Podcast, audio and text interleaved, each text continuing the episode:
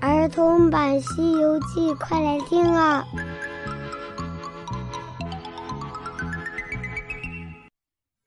小朋友好，我是永桥姐姐。今天永桥姐姐继续给小朋友讲《西游记》的故事。上集咱们说到，哪吒三太子去捉拿孙悟空，但是又被孙悟空给打败了。三太子和托塔李天王这么一商量，两个人决定先回到天庭，把这件事。禀明给玉帝，再做打算。悟空这一边，大家看到猴王得胜归来，那七十二洞的妖王和他的六个兄弟都来道贺。他们在水帘洞里畅饮，但是悟空却没有了原来嚣张的样子，对他的六兄弟说：“咱们是兄弟，小弟既然称为齐天大圣。”你们也可以用大圣给自己取一个称号。大家一听这个主意不错呀，牛魔王高喊一声：“贤弟言之有理，我就叫平天大圣。”角魔王也跟着说：“那我就叫富海大圣。”鹏魔王说：“我称混天大圣。”狮驼王说：“我就称移山大圣。”猕猴王说：“我称通风大圣。”玉龙王说：“那我就称驱神大圣。”怎么样？就这样，孙悟空和他的六个兄弟，每个人都给自己封了一个大圣的名字。他们在水帘洞聊天畅饮，别提有多开心了。另一边呢，托塔李天王和哪吒回到天庭，向玉帝启奏道：“臣等奉旨出师下界，收服妖猴孙悟空，不料他神通广大，不能取胜，仍望万岁天兵剿除。”玉帝道。亮着妖猴有多大的本事，还要天兵？三太子又启奏道：“望万岁恕臣死罪。那妖猴用一根铁棒先打败了巨灵神，又打伤了臣的胳膊。他那洞门外竖了一根旗，旗上写了‘齐天大圣’四个字。他告诉我要用这个给他封官，要不然。”就打到天庭上来。玉帝一听，惊讶的说道：“这妖猴竟然如此大胆，马上派天兵天将去抓他回来。”正在这时，太白金星又过来启奏了：“启禀玉帝，那妖猴只知出言，不知大小。如果再出兵。”万一不能将他降服，只会劳师动众。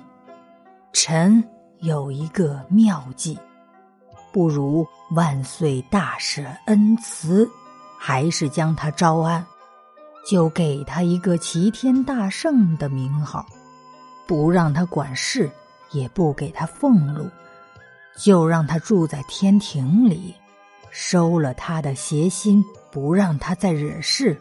就能落得安宁了。玉帝思索了一会儿，说道：“那就依亲家所说，你现在去水帘洞把他给找来吧。”太白金星领了旨，驾起祥云，就来到了花果山水帘洞外。这个时候的水帘洞和之前的可不一样了，威风凛凛。杀气森森，各种各样的妖精都有，一个个的舞刀弄枪，在那里咆哮跳跃着。一见到太白金星过来了，马上就跑过来动手。太白金星说道：“且慢，请马上去告诉你们大圣爷，我乃玉帝派来的天神，有圣旨在此请他。众妖一听，马上回去汇报：“大王，外面有一个老者，说是上天的天使，有旨意请你。”哼，来得好，来得好！想必前来的就是那太白金星。上次他请我上天，虽然给的官不是很大，不过好歹也让我在天上玩了几天，认得那天门之外的路。今日他又过来，定有好事。说完，立刻让众头目大张旗鼓排队迎接。孙悟空就穿戴整齐，披上他的赭黄袍，急忙出了洞，居身行礼，高叫道：“老兄，请进，请进，恕我失迎之罪。”太白金星走向前来。跟着孙悟空走进了水帘洞，面向南边站立着，说道：“听说大圣之前嫌弃官职太小，所以离开了御马监，回到这花果山水帘洞。玉帝听了之后便说：从来都只有封了神仙，还没有嫌官小的呢，所以很生气，就派李天王和三太子。”来捉拿大圣，但是没想到大圣这样厉害。三太子回去禀明事情经过，听闻你要做齐天大圣，玉皇大帝很生气，准备立刻派天兵天将来捉拿你。是老汉为大圣冒死启奏，免失动众，请大圣来受官，玉帝就准奏了。因此，我就来了。悟空笑道：“之前太白金星让我做了官虽然是个小官但俺老孙仍然心存感激。今日又帮我说话，真是多谢多谢。但不知道天上可有此齐天大圣的官衔呢？”老汉自然是以此名衔获得了准奏，才敢。再来找大圣爷的，如果有什么差池的话，尽管责怪老汉就是了。悟空大喜，恳请太白金星留到花果山吃过饭再走。可是太白金星仍然说不可久留，于是孙悟空就驾着祥云，跟着太白金星来到了南天门外。这一回，孙悟空再回来天庭。那些天兵天将见到孙悟空，都拱手相迎，没有一个阻拦的，一直顺利的到了凌霄宝殿。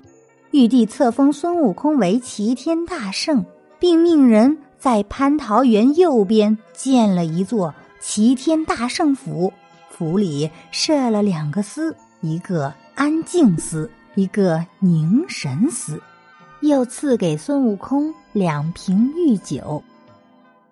孙悟空欢欢喜喜的来到了大圣府，悟空终于如愿以偿的做了齐天大圣。他从此以后会不会安分守己的不再闹事呢？咱们下集接着讲。